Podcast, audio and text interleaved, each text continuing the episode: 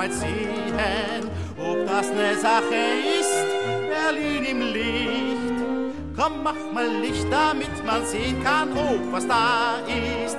Komm, mach mal Licht und rede nun mal nicht. Komm, mach mal Licht, dann wollen wir doch auch mal sehen, ob das ne Sache ist, Berlin im Licht.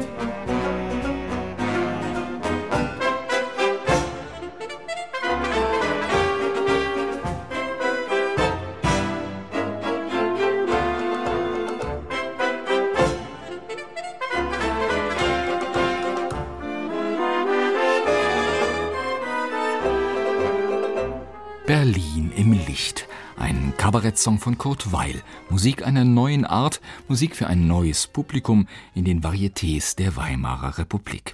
In das ruhige Provinzstädtchen Weimar hatte sich die deutsche Regierung geflüchtet, während die alte Hauptstadt Berlin zum Chicago Europas wurde. Als Boomtown wuchs sie damals in kürzester Zeit auf zwei Millionen Einwohner. Jährlich mehr als 300 Konzerte gab es schon um 1900 und es wurden mehr, nachdem durch die Erfindung der Glühbirne das Nachtleben um sich griff. In Hotelsälen, Tanzdielen, Kinos und Theatern aller Art. Politisch war die Weimarer Republik extrem instabil.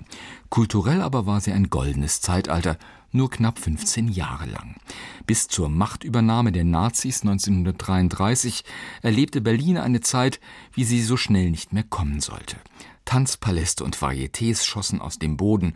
Weltberühmt waren aber auch die ehrwürdigen Institutionen, die Singakademie, die Philharmoniker, allein drei Opernhäuser von Weltklasse. Leo Kestenberg, der Kulturminister damals, sorgte auch an der Hochschule dafür, dass einige der interessantesten Köpfe der jungen Generation Lehrer wurden. Einer von ihnen, Franz Schreker, 1933 dann von den Nazis verboten, heute fast vergessen, damals aber der Direktor eines der renommiertesten Musikinstitute weltweit. Ein Ausschnitt aus Franz Schrekers Oper Die Gezeichneten.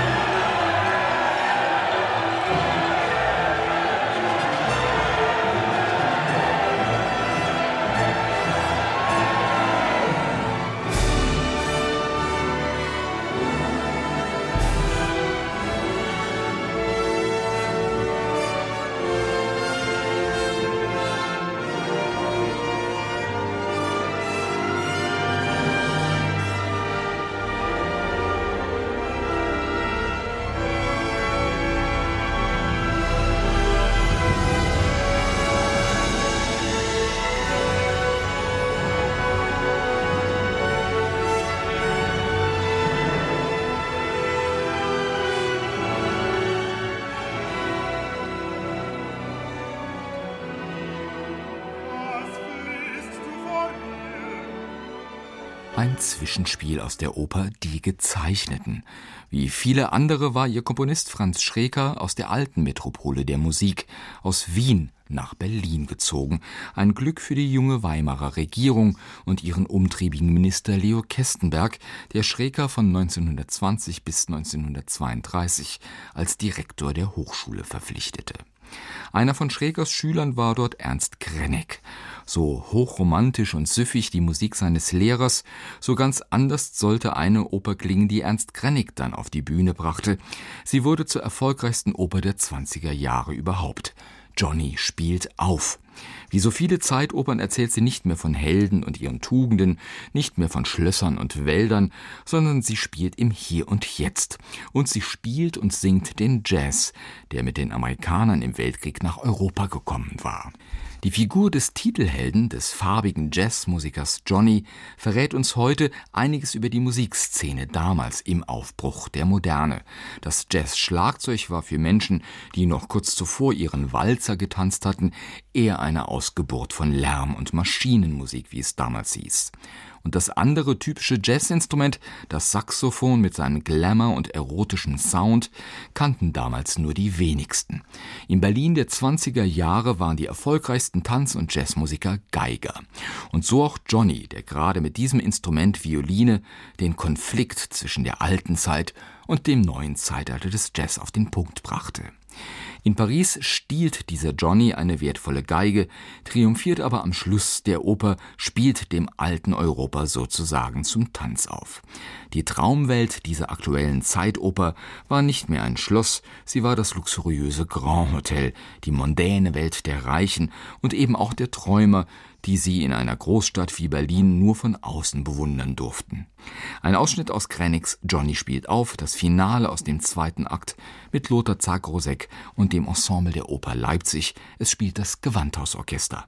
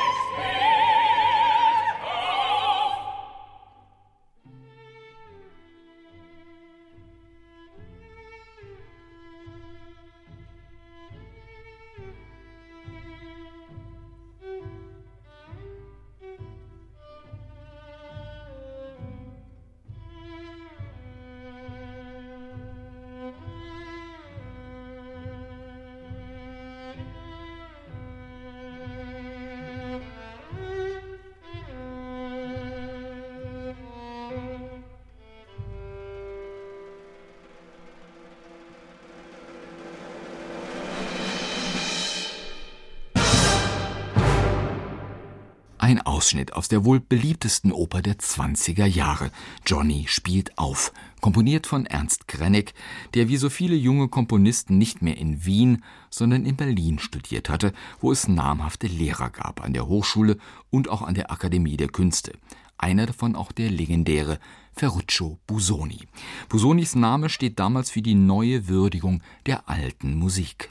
Komponisten aus Renaissance und Barock wurden in der jungen Weimarer Republik von vielen gesungen und gespielt, auch von den Wandervögeln, die zu sogenannten Lauten, die eigentlich nichts anderes als Wandergitarren waren, in die Wälder zogen. Eine regelrechte Blockflöten- und Orgelbewegung propagierte die alte Musik als echte, ungekünstelte Gebrauchsmusik. In Singkreisen wurde damals die alte Gattung Fassung des Kanons wieder gesungen. In Eliteschulen wurden Bachs Fugen vor dem Unterricht gehört, um die Schüler zu stählen. Die Polyphonie, in der die vielen Stimmen gleichermaßen wichtig waren, war auch ein Symbol für die republikanische Gesellschaft, in der jede Stimme zählte. Auch das war ein Reflex auf die Kaiserzeit mit ihrer Salonmusik und Virtuosenkultur, mit der man nach der Katastrophe des Weltkriegs nichts mehr zu tun haben wollte.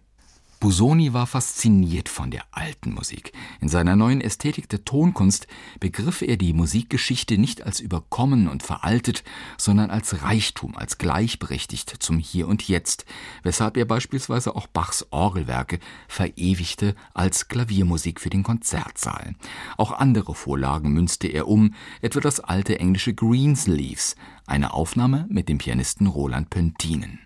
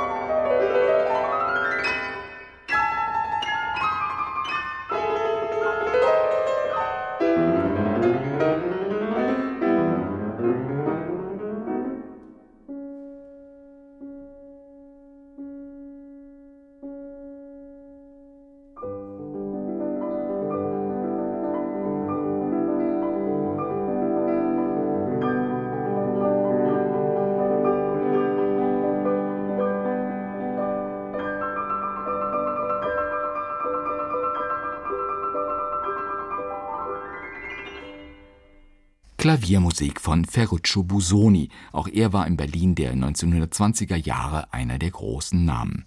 1920, kurz nach dem Weltkrieg also, war Busoni als Italiener an die altehrwürdige Berliner Akademie berufen worden als Kompositionslehrer.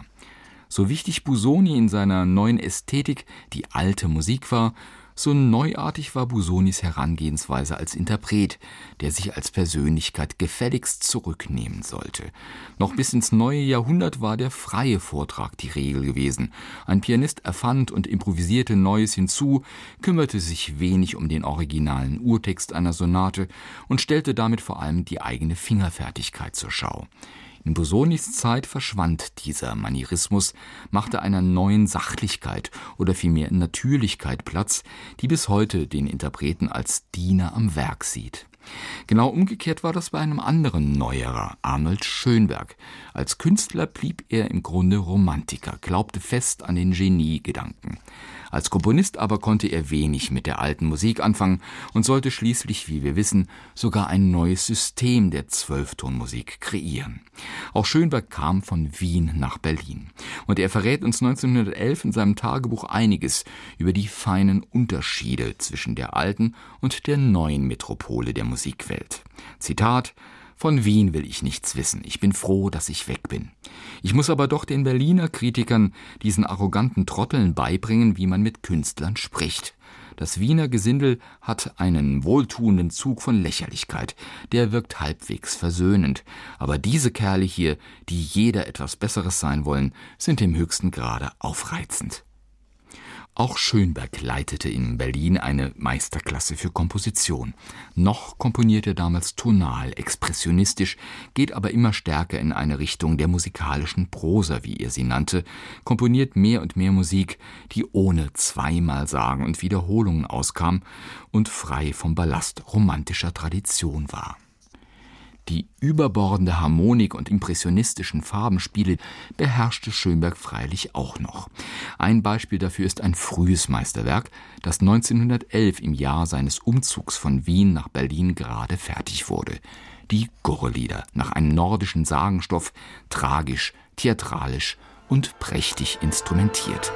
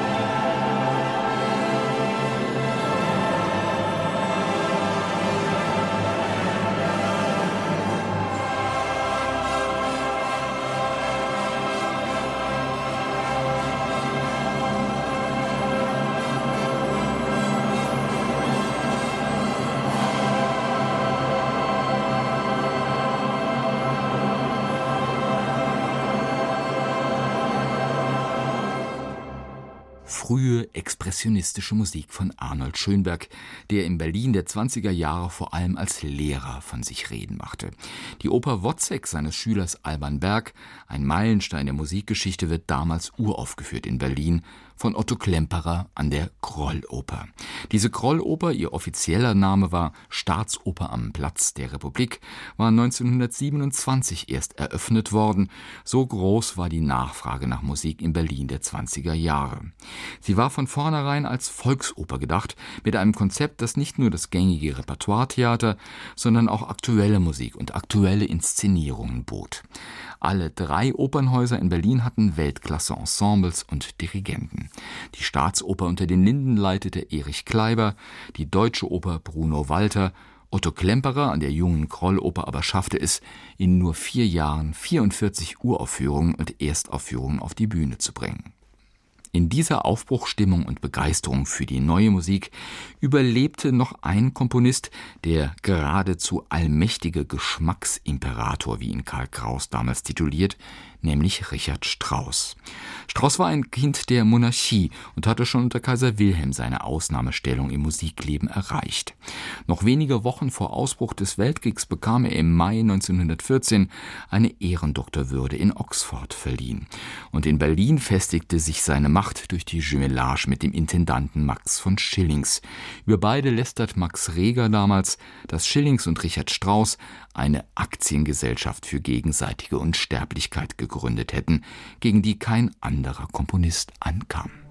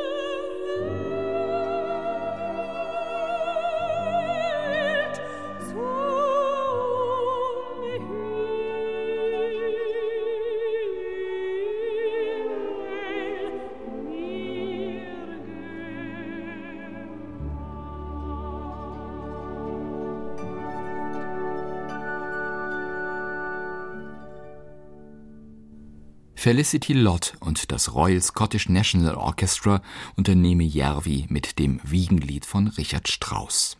1918, nach dem Weltkrieg und dem Zusammenbruch des Kaiserreichs, notiert Strauss in sein Tagebuch, dass der liebe Gott die Fürsten schon der Kultur und der Hoftheater wegen erhalten möge.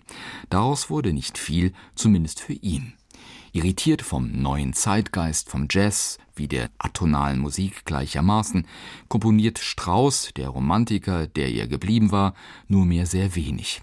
Immerhin aber wurde er in den Weimarer Jahren geehrt. Die neu gegründete Gesellschaft für neue Musik wollte ihn als Ehrenmitglied. Für Richard Strauss eine eher zweifelhafte Affäre. Schließlich nahm er die Ehrenwürde doch an, aber, Zitat, unter einer Bedingung. Wenn ich Aufführungen beiwohne, dann darf man nicht erwarten, dass ich konventionell applaudiere, wenn ich innerlich wütend bin.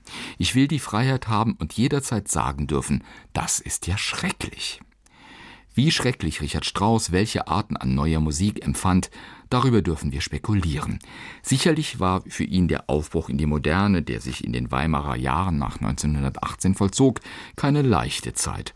Und höchstwahrscheinlich zählten zu den potenziellen Störenfrieden des bürgerlichen Publikums für das noch wenige Jahre zuvor der Traumberuf der preußische Offizier gewesen war, die Dadaisten. Ihr Name stand bekanntlich für ihr Programm, für bewusst gestalteten Unsinn. Und selten kam ein Abend der Berliner Dadaisten ohne Polizeischutz aus, wenn mal wieder das Publikum beschimpft wurde oder bespuckt. Zitat Das Leben erscheint als ein simultanes Gewirr von Geräuschen, Farben und geistigen Rhythmen, das in die dadaistische Kunst unbeirrt mit all seinen sensationellen Schreien und Fiebern in seiner brutalen Realität übernommen wird. Der Komponist Erwin Schulhoff, der eine Zeit lang auch in Saarbrücken lebte, lernte in Berlin neben den Dadaisten auch den Jazz kennen, den originalen amerikanischen über den Maler Georges Gross, der ihm ein paar Schellackplatten geliehen hatte. Schulhoff komponiert sein folgendes Klavierkonzert in typisch dadaistischer Manier. Er übertreibt das Perkussive, das Unkonventionelle, vor allem im Schlagzeug, das er um Autohupe, Holztrommel oder sogar eine Torpedosirene bereichert.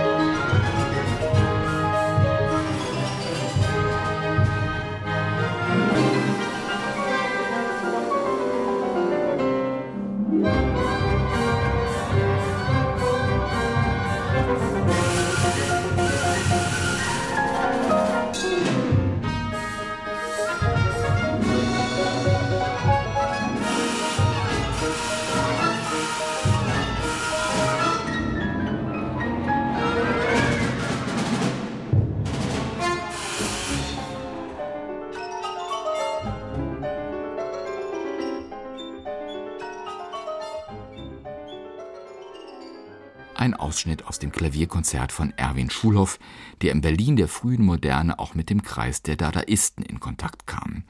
Für die Intellektuellen damals waren die Dada-Vorführungen Kult, so schrill, so abseitig und gerade deshalb so interessant. Und sicherlich waren sie auch ein Spiegel einer jungen Republik, die innerlich noch keinen rechten Halt, noch keine neuen Werte und ästhetischen Ideale kannte, andererseits aber die Vielfalt anerkannte. Fasziniert waren alle vom Berliner Nachtleben. Kurt Tucholsky dichtet damals in der Nacht, wenn jede Jazzband kracht und wenn die heiße Liebe brennt, die wir entfacht. Da gehen wir mal mit mächtigem Skandal von einem in das andere Nachtlokal. Denn Berlin, das ist nicht zu erziehen. Da hörst du jede Nacht die neuen Melodien. Eine Anspielung auf die Welt der Tanzdielen und der Kabaretts, die so berühmt wie berüchtigt waren. Zeitzeugen wie Harry Graf Kessler erzählen damals von ultramondänen Partys, zu denen auch die Amerikaner Amerikanerin Josephine Baker kam, die Ebenholzschönheit. Die Männer trugen auf jener Party einen Frack, die Damen waren unbekleidet. Zitat: Miss Baker ebenfalls bis auf einen rosa Mullschutz völlig nackt, tanzte mit äußerster Groteskkunst und Stilreinheit wie eine ägyptische oder archaische Figur, die Akrobatik treibt. So müssen die Tänzerinnen Salomos und Tutanchamuns getanzt haben. Sie tut das stundenlang scheinbar ohne Ermüdung wie ein glückliches Kind. Das Berlin der 20er Jahre war auch das der neuen emanzipierten Frau. Im Weltkrieg war sie an der Heimatfront unentbehrlich geworden, durch die Inflation aber war es vorbei mit dem Lebensweg, wo gespart wurde für die Aussteuer und eine gute Partie.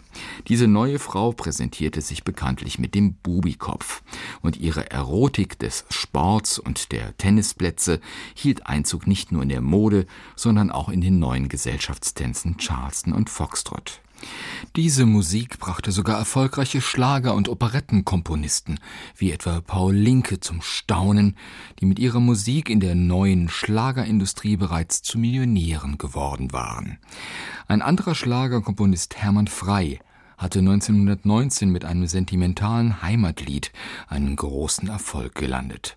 Das Lied erzählte von den alten Straßen, den alten Häusern, aber auch von den alten Freunden, die nicht mehr waren im Krieg also gefallen. Über Jazz-Songs wie ausgerechnet Bananen ärgerte sich Hermann Frei dermaßen, dass er einen noch dämlicheren Text schrieb. Mein Papagei frisst keine harten Eier.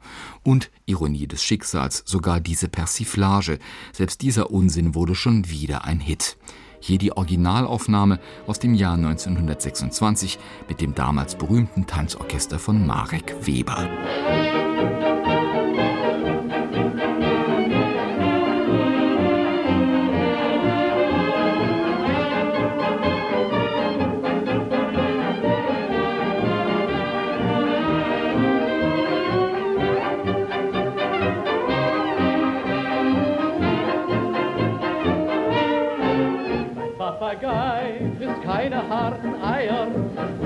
Ein selten dummes Vieh. Er ist der schönste aller Papageier, nur harte Eier, die frisst er nie. Er ist ganz wild nach Fußbonbons und Er nimmt selbst Kaviar und Sellerie. Auch Lukutate sah ich ihn versuchen, nur harte Eier frisst er nie.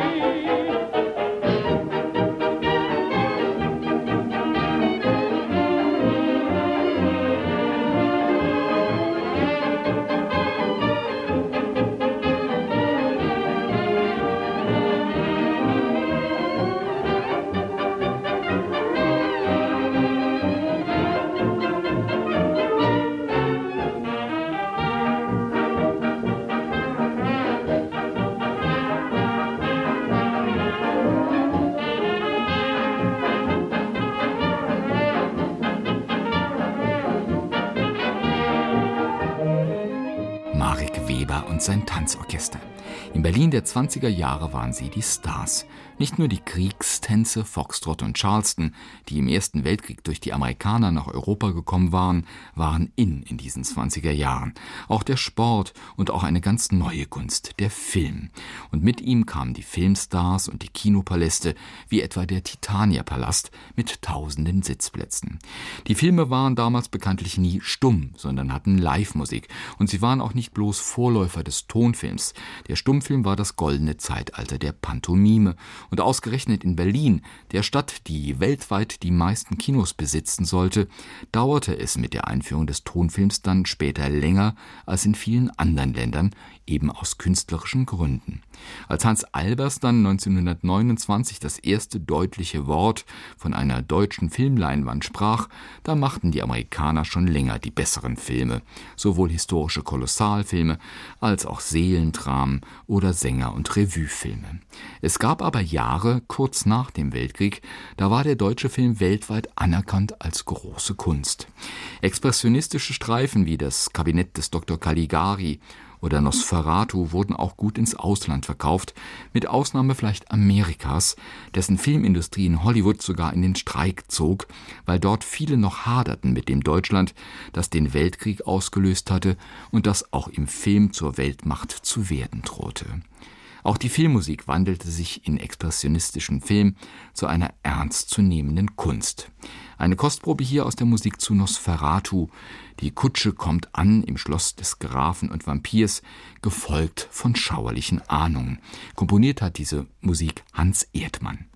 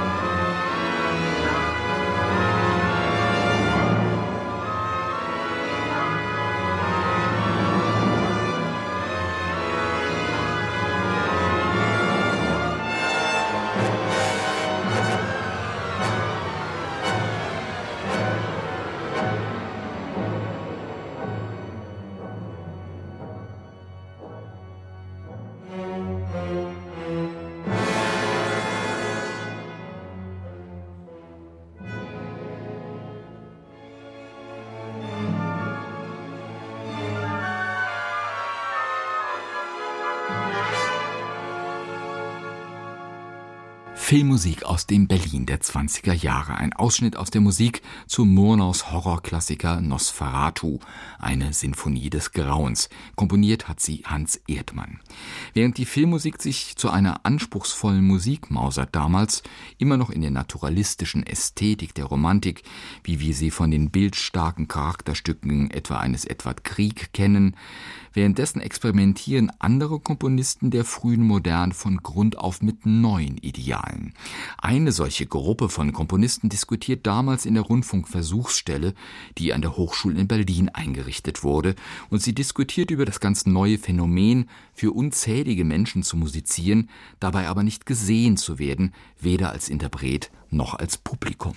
Als Novum hinzu kam auch die Einschränkung, dass in der frühen Rundfunktechnik nicht alle Tonhöhen und Frequenzen übertragen werden konnten. Hinzu kam aber auch, dass das Publikum jetzt jedermann sein konnte.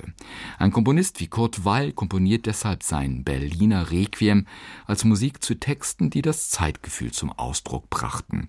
Es war eine, Zitat, Montage in Form von Gedenktafeln, Grabinschriften und Totenliedern, die den Gefühlen und Anschauungen breitester Bevölkerung Bevölkerungsschichten entspricht. Und eben dieses Zeitgefühl war immer noch überschattet von den traumatischen Erfahrungen des Krieges. Es kommt nicht auf euch an, ihr könnt unbesorgt sterben, heißt es im letzten Vers dieses Berliner Requiems, das sarkastisch und nihilistisch zugleich das Lebensgefühl einer verlorenen Nachkriegsgeneration beschreibt. Eine Aufnahme mit Philipp Herwege und dem Ensemble Musique Oblique. Den Chor stellt die Chapelle Royale.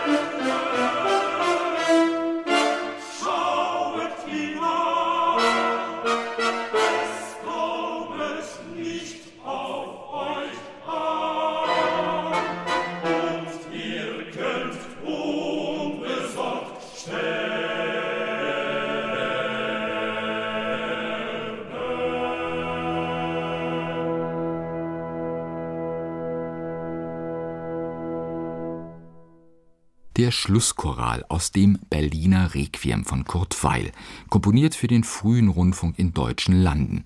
In Berlin stand die früheste Sendestation, die Berliner Funkstunde, für deren Sendungen, die damals live gespielt wurden, einige junge Komponisten Werke schufen, unter ihnen auch Paul Hindemith oder Arnold Schönberg. Wie breit das Spektrum an Musik in den nur 15 Jahren der Weimarer Republik war, wie groß die Artenvielfalt an Stilen, das zeigt doch die folgende Musik, komponiert von Hans Pfitzner, auch er einer der namhaften Lehrer und ein Musiker und Mensch, der in keine Schublade so recht passte, weder zu den Konservativen noch zu den Modernen, deren Musik, deren neue Ästhetik Pfitzner schlichtweg als impotent abwertete. Später schwärmte Pfitzner zwar nicht für den Antisemitismus, aber sehr wohl für die sonstige Ideologie der Nazis, was ihn nach dem Zweiten Weltkrieg im Grunde bis heute in Vergessenheit geraten ließ. Die Kollegen, die Schüler, die er hatte, freilich bescheinigten Pfitzner einer der ganz großen Komponisten seiner Generation gewesen zu sein.